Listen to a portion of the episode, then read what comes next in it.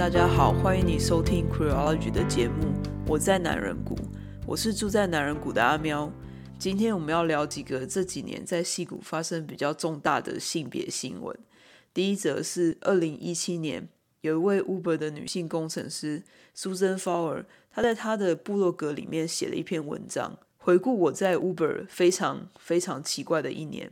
在这篇文章里面呢，她指出 Uber 公司内部有性别不平等的文化，而且呢，公司对于性骚扰的处理政策有很大的缺失。另外一则是二零一八年，Google 部分的员工发起这个走出的活动。这个活动的诉求呢，是要求公司重视性骚扰和性别平等。而导火线是 Android 发明人 Andy Rubin 在 Google 工作的时候，在公司有一些性骚扰的指控。最后，我想和大家聊聊 Brilliant Jerk 天才混蛋，到底什么是天才混蛋？天才混蛋和戏骨又有什么关系？而职场为什么又有天才混蛋呢？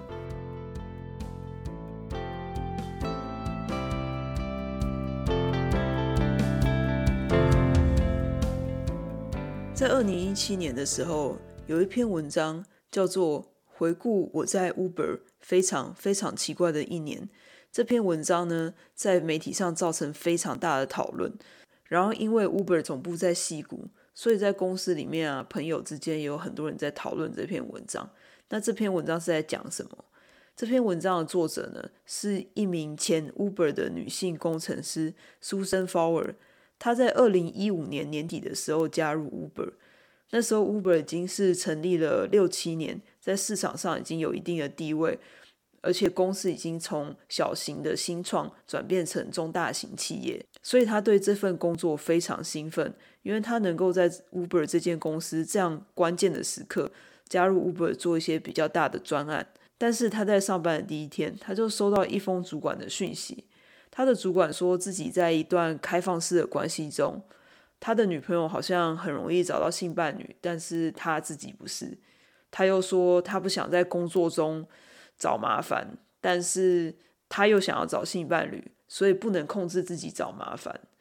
嗯，其实我看了这一段话，其实我也不是很了解，说这个主管到底想要表达什么，他的逻辑到底对不对？但是我想大家应该能够理解，收到这信息的书人应该是非常傻眼，因为这是他上班的第一天，他跟这个老板从来也没有讲过话，结果才聊了几句话，他老板就开始跟他分享他的私人生活，甚至好像邀约他成为他的性伴侣。那他看到以后呢，立刻拍下了对话记录，上报到人资那里去，没想到人资跟他讲说。这是这个主管呢第一次犯下这个错误，我们也同意呢，这个错误是性骚扰。但是这个主管在公司内部是非常高绩效的人，他们不希望他第一次犯错就把他炒鱿鱼，所以呢，他们就说我们会严重警告这个主管不能再犯。但是因为这个事件，人事就给他了两个选择，一个是换组，另外一个是留下。但是人资同时也跟他说，留下来的后果可能接下来即将到来的绩效评估，他可能会得到非常差的考绩，而且人资也表示说，他们没有办法控制考绩的结果。所以听到这里，大家应该知道说，如果苏任他如果想要继续在 Uber 工作的话，他大概也没有什么选择，就像大家想的一样，他最后就选择了换组。而且他在新的组里面大展身手哦，在这几个月中，他做了很多个让他觉得很骄傲的专案，并且在这几个月当中呢，他认识了公司里面的其他的女性工程师，然后他慢慢就开始听到，哎，好像其他人也有类似的经验，而且更令他傻眼的是呢，其中有一些呢是来自于他第一个主管，同样这些同事也是上报人资，所以他就发现他好像被骗了。因为这个主管性骚扰的这些指控是在他加入 Uber 之前就发生的，他就决定呢要和其他受害者呢一起跟人资开会，要求公司做出一点改变。但是人资坚持这个主管呢只有被上报过一次，他们还是不做任何处理哦。不过到最后呢，这个主管也因为不明原因离职了。他的这篇文章呢很长，我就不整篇文章做翻译。但是这其中包括呢，苏珍在工作当中，虽然他一向考绩很优良，然后工作表现也很好，但是一直被用不明的原因拒绝他转组的故事，好像他在上报人资的过程当中被当作问题人物。这个我想在以后的节目我们可以继续讲。但是他的故事不仅仅道出 Uber 人资在处理性骚扰上的不作为。还点出很多作为受雇者和雇主之间权力的失衡哦。其实刚好在这一篇文章被媒体大肆讨论的同时呢，这时候呢，科技龙头 Google 也有一个性骚扰的丑闻，以至于员工发起了集体出手的行动，要求公司正视这些不平等。那我们下一段继续来聊这个新闻吧。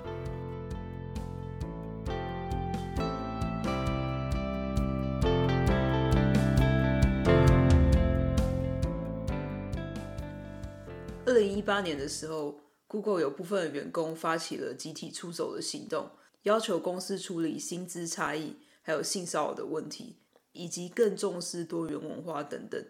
那为什么会有这个行动呢？这个活动的导火线是在抗议爆发的前一周，《纽约时报》爆料，Google 在二零一五的时候呢，他们热热闹闹、英雄式的欢送 Android 发明人 Andy Rubin 离开公司，但是公司员工以及大众不知道的是，在这个欢送的背后，可能是将近九千万元的资遣费，以及 Google 对于 Andy Rubin 在公司内部的一些性骚扰的惩处。Google 部分的员工因此非常的愤怒哦，他们要求公司更正视公司内部性别不平等、性骚扰的问题。当然，后续之后，我觉得 Google 的回应也蛮有趣的。他们表示，公司对于性骚扰的指控非常的严肃哦。过去两年之内，Google 解雇了四十八位涉及性骚扰的员工，而且这些员工都没有获得任何的解雇费用。而且更有趣的是，Andy Rubin 在在性骚扰的指控之后呢，获得九千万美元的资遣费。难怪 Google 这样回应之后，Google 内部抗议的员工还是非常的不满意。接着是他们在各大的媒体啊，Andy Rubin 啊，还有 Google 官方啊，员工，他们各式各样的沸沸扬扬的在各大媒体上面灭火啊、爆料啊、否认啊，又指控对方什么的。反正呢，我把这些新闻都挖出来看，看的也都快要花了。不管最后的结论是什么，我们不可否认的是说，企业常常以停下和解的方式去处理性骚扰的指控，有时候因为对象对公司的利益。公司可能还会继续让这个人留在公司继续工作，或是获得大笔的资遣费，好保住公司的利益。那其实我自己呢，在看到这个 Uber 的主管呢，还是 Andy Rubin 呢，我都会把他们归类为 Brilliant Jerk，天才混蛋。那到底什么是天才混蛋呢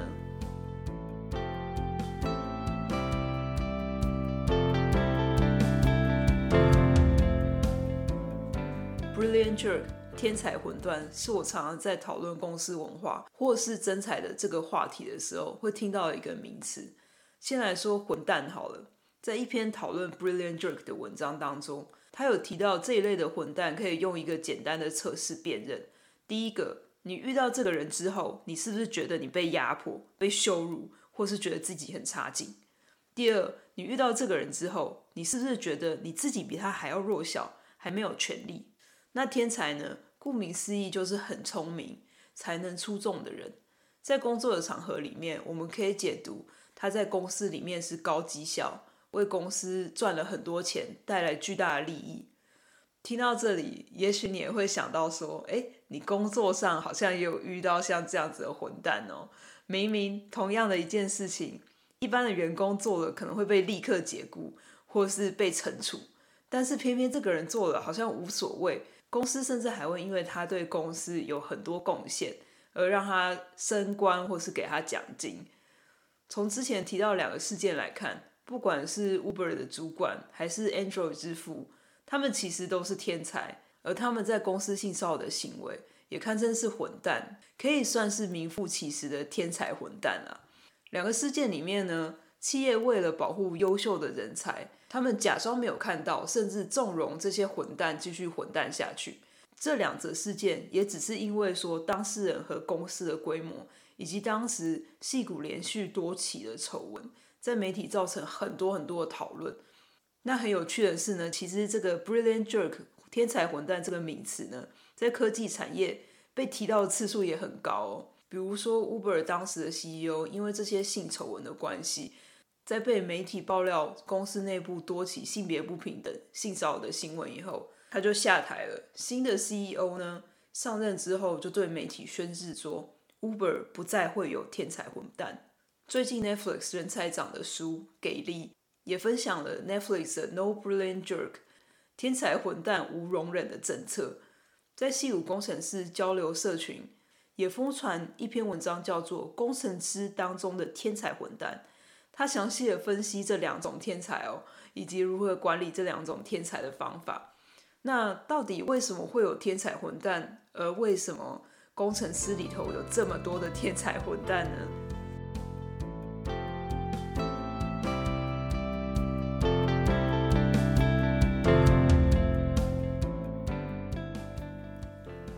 为什么工程师里面有那么多天才混蛋？我想第一个起源呢，是因为新创公司呢对于天才的一种执念。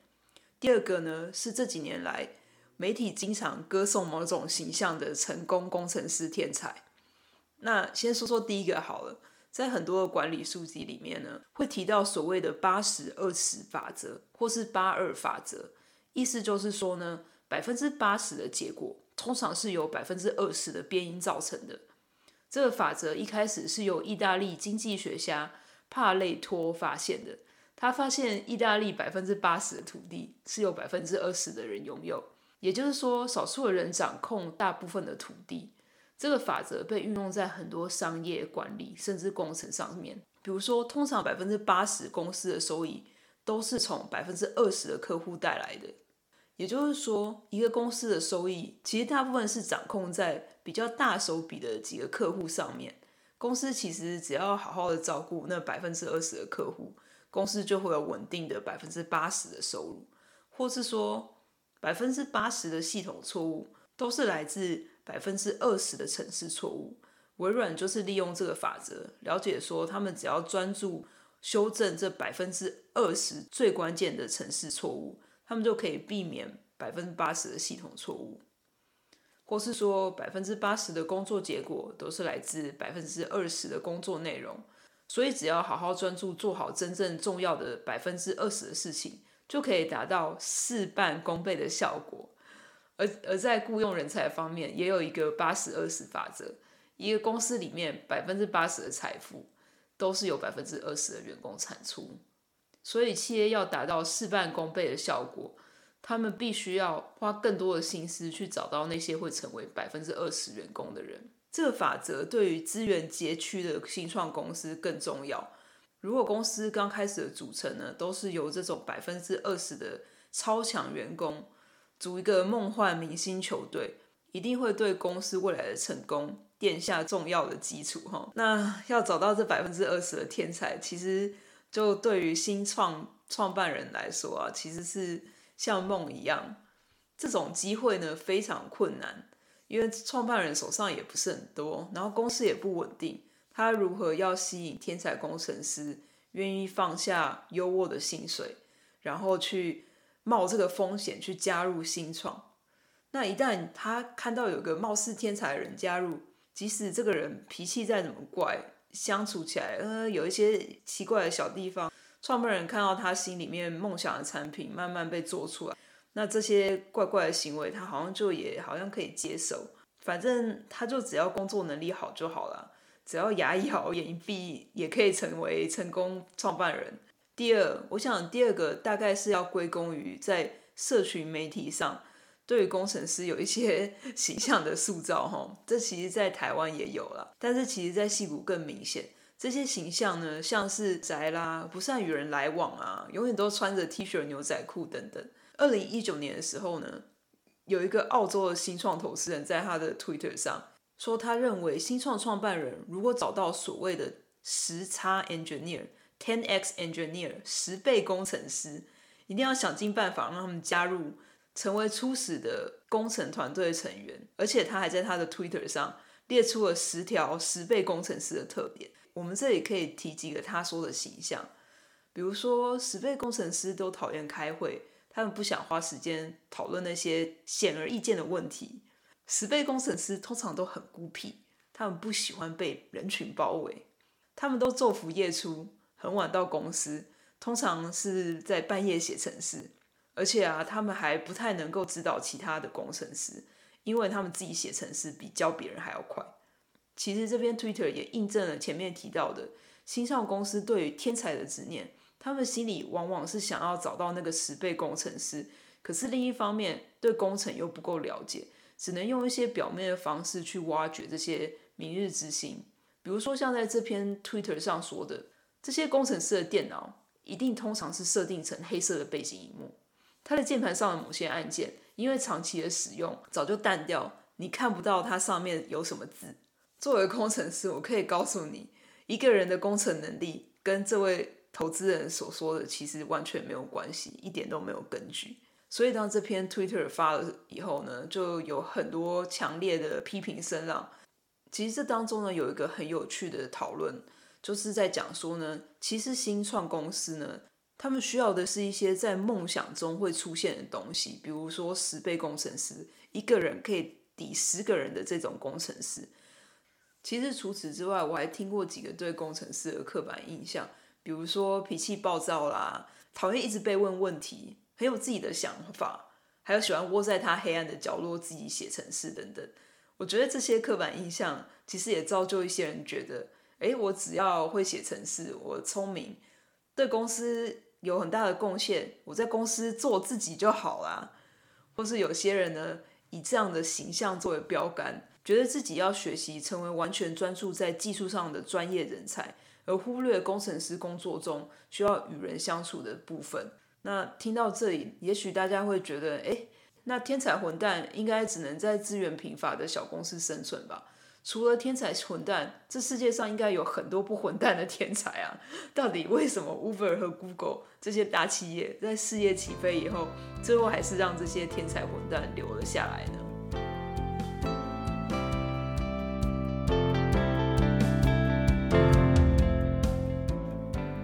难道公司有资源之后，有强大的投资人支持以后，这些大企业还是没办法用不混蛋的一群人去代替一个天才混蛋吗？第一个，我想要谈谈受雇者和雇主之间权力失衡的这部分。我们可以回去看之前提到的两个事件。从 Anduril 之父 Andy Rubin 和 Uber 的主管来看，他们除了天才以外，他们还有一个共通点，就是他们都是权力的拥有者，他们都是主管阶级。比如说，Susan Fowler 在他的文章当中提到，这个组别呢是他精挑细选，他觉得说，诶，他的技能最适合这个组。但是因为他对主管上报的事件，即使人资同意说这个主管所作所为呢是性骚扰，是很不合适的，但是呢，他们还是告诉书人说：“哎，我们没有办法控制你继续在这个主管之下工作会有什么样子的后果，以至于苏人在那时候不得不换组。”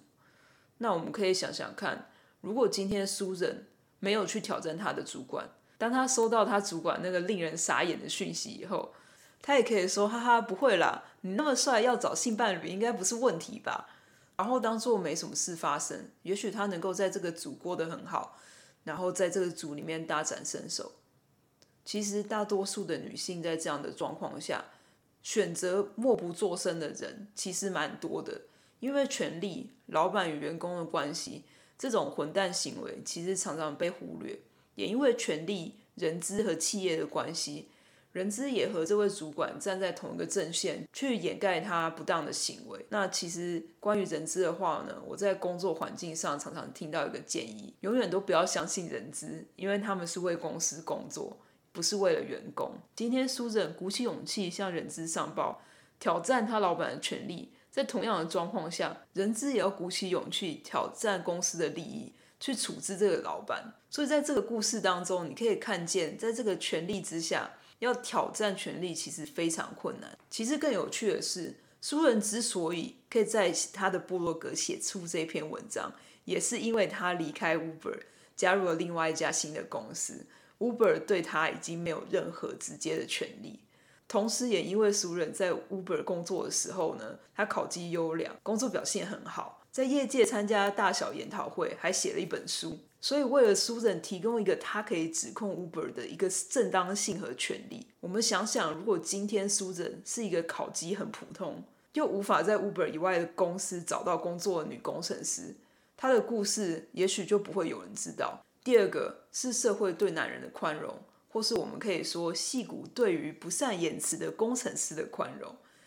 类似苏忍的故事，我其实也不是第一次听到了。有些人觉得呢，哎呀，主管只是在嘴巴随便说说，吃吃苏人的豆腐，他还没有用什么权威去强迫他做什么，听一听当耳边风就算了。工作上总是会遇到一些不善言辞的工程师或是臭男生嘛，为什么要大惊小怪的，搞得跟主管很尴尬，只有换组一条路可以走。所以呢，有很多人都选择忽略，把自己的工作做好，偶尔听听这些垃圾话，笑一笑就算了。工作还是有自己的职涯，也比较不会受限嘛。但是这些不管是说话不得体的男人，还是不善言辞的工程师，他们到底是天生就是这样，还是我们这个社会和戏骨对他们不断的宽容，以至于他们怎么都学不会说话，学不会尊重女性？是不是我们在这些原谅、忽略之中，造就了不得体、不尊重女人的男人和工程师？最后，其实，在准备 podcast 的过程里面呢。我其实一直想到 V 太他在他的节目里面父权提到了，他说父权社会为了要巩固好自己的权利，他会定一套对自己有利的游戏规则，好让男人呢在这个游戏当中比较不容易失败，然后让女人呢比较容易失败。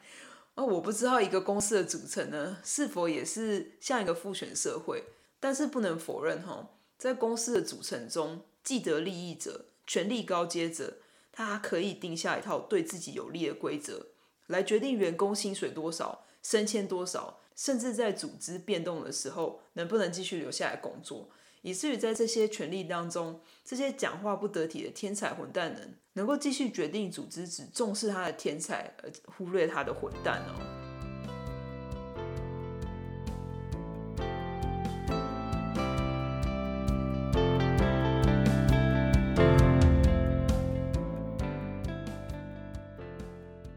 讲到这里，也许大家会觉得听得很沉重。其实还好有苏忍和越来越多勇敢发声、批判这些工作文化的人们。这一两年来，戏骨大小公司越来越重视性别平权、多元文化，很多公司也跟着大公司开始有了这些天才混蛋无容忍政策，拒绝让这样的混蛋破坏公司的形象，还让整个公司的文化变坏。不过，关于这些改变，我可能要到之后几集再来集中讨论。下一集我会和大家继续分享，在男人谷里面，科技业的女性的生活，在男性居多的工作环境之下，女性遇到了什么样子的挑战，而他们又用什么样的方式去应对呢？谢谢你今天的收听，我们下次再聊。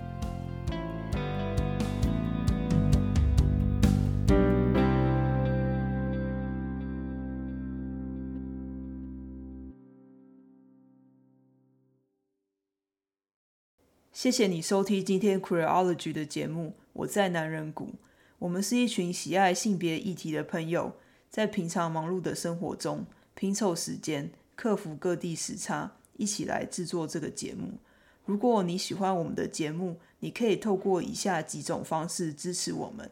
收听节目、订阅我们的频道、留下五星评价，或是邀请你的朋友一起来听 Queerology 的节目。也可以到 Cariology.net 点选页面上的 QR 码，请我们喝杯咖啡。